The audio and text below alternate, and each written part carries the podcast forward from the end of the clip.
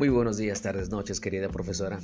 Me identifico bajo el nombre de Edgar Eduardo Reyes Estrada, cursando actualmente el octavo cuatrimestre de la, de la licenciatura en Derecho en la Universidad Interamericana para el Desarrollo. El tema que voy a abordar hoy son los sujetos de derecho internacional público. Y vamos allá. Los sujetos de derecho internacional son los estados, los estados en situación especial, organismos internacionales, la persona humana de forma excepcional, las personas jurídicas de derecho internacional, ejemplo, la Unión Europea.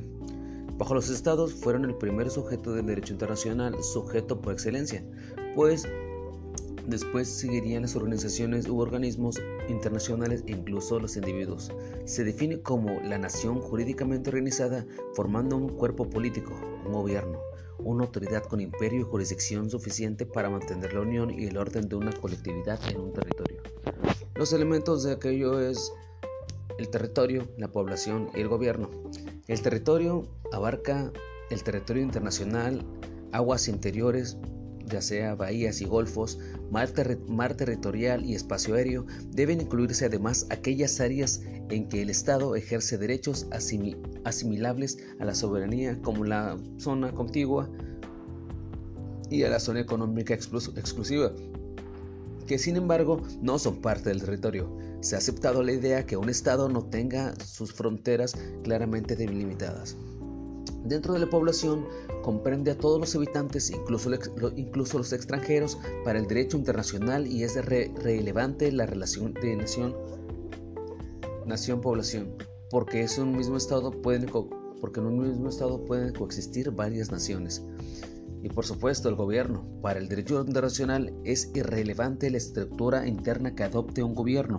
Vale decir que las interrelaciones entre esos órganos, no obstante que en un principio no debería aceptar los gobiernos no democráticos.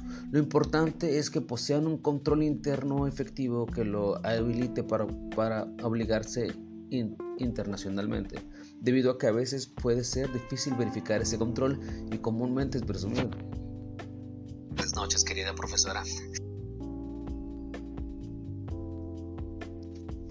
En el derecho internacional público podemos encontrar figuras importantes en esta rama. Son sujetos que son imprescindibles para que todo funcione de una forma correcta y ordenada, como lo son los estados, que tienen que ser soberano y que tienen que tener su propia independencia y territorio y una comunidad perfecta, autogobierno, independencia y estar facultado para las relaciones internacionales.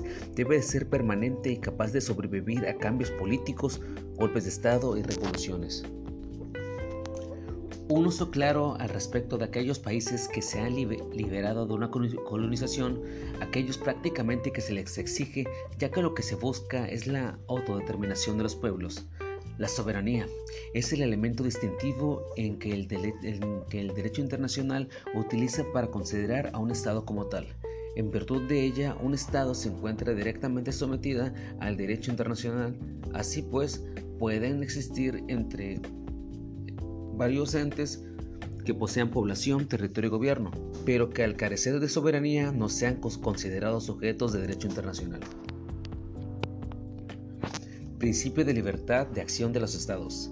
Igualdad de los estados, principio de igualdad. Principio de, regularidad de los